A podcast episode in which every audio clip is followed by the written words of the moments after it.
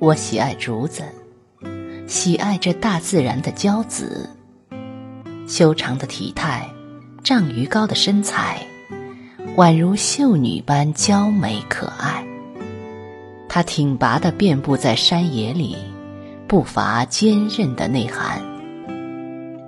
五一期间，我专程去游览了山清水秀、竹峰林茂、风景秀丽的常州溧阳南山竹林。南山位于常州市溧阳境内，因漫山遍野都是翠绿的竹子而得名南山竹海。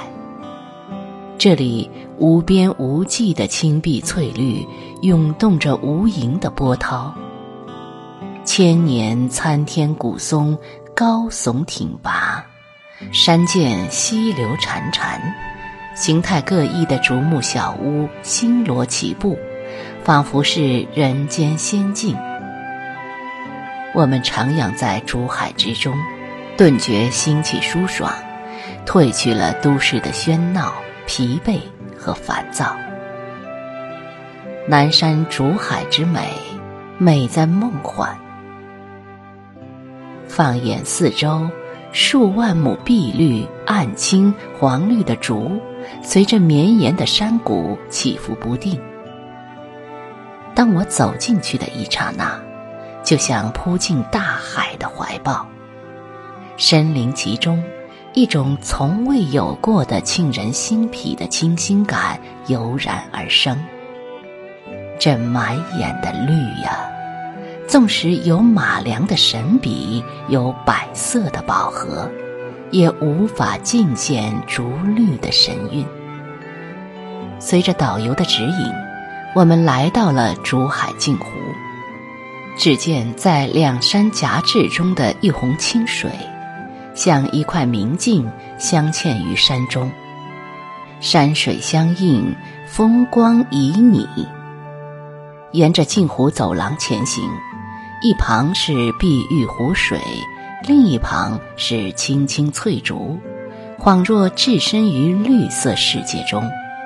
加上镜湖中的竹筏木船，山涧间的涓涓溪流，别具一格的竹木小屋，构成了一个绿意盎然的世外桃源。离湖不远，便是寿文化广场。南山与寿紧紧相扣，把你引向寿的深处，使我沉浸在这寿文化的遐想之中。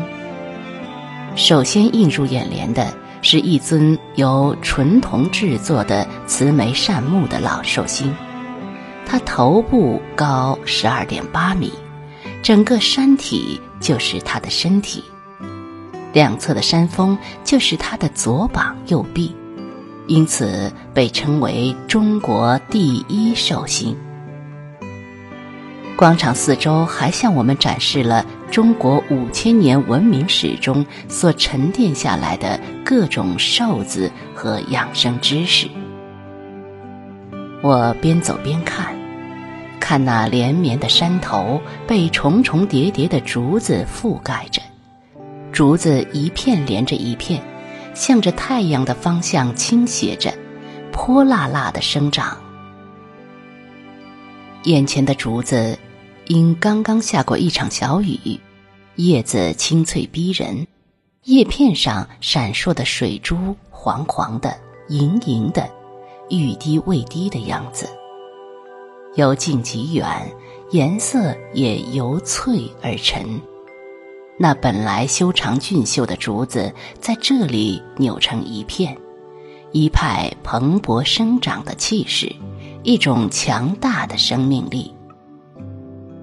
我被那属于海的气势镇住了，屏住了呼吸，眼睛感动的湿润了。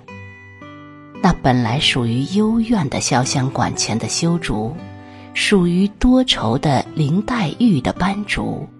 在这里展示了它不同凡响的另一面。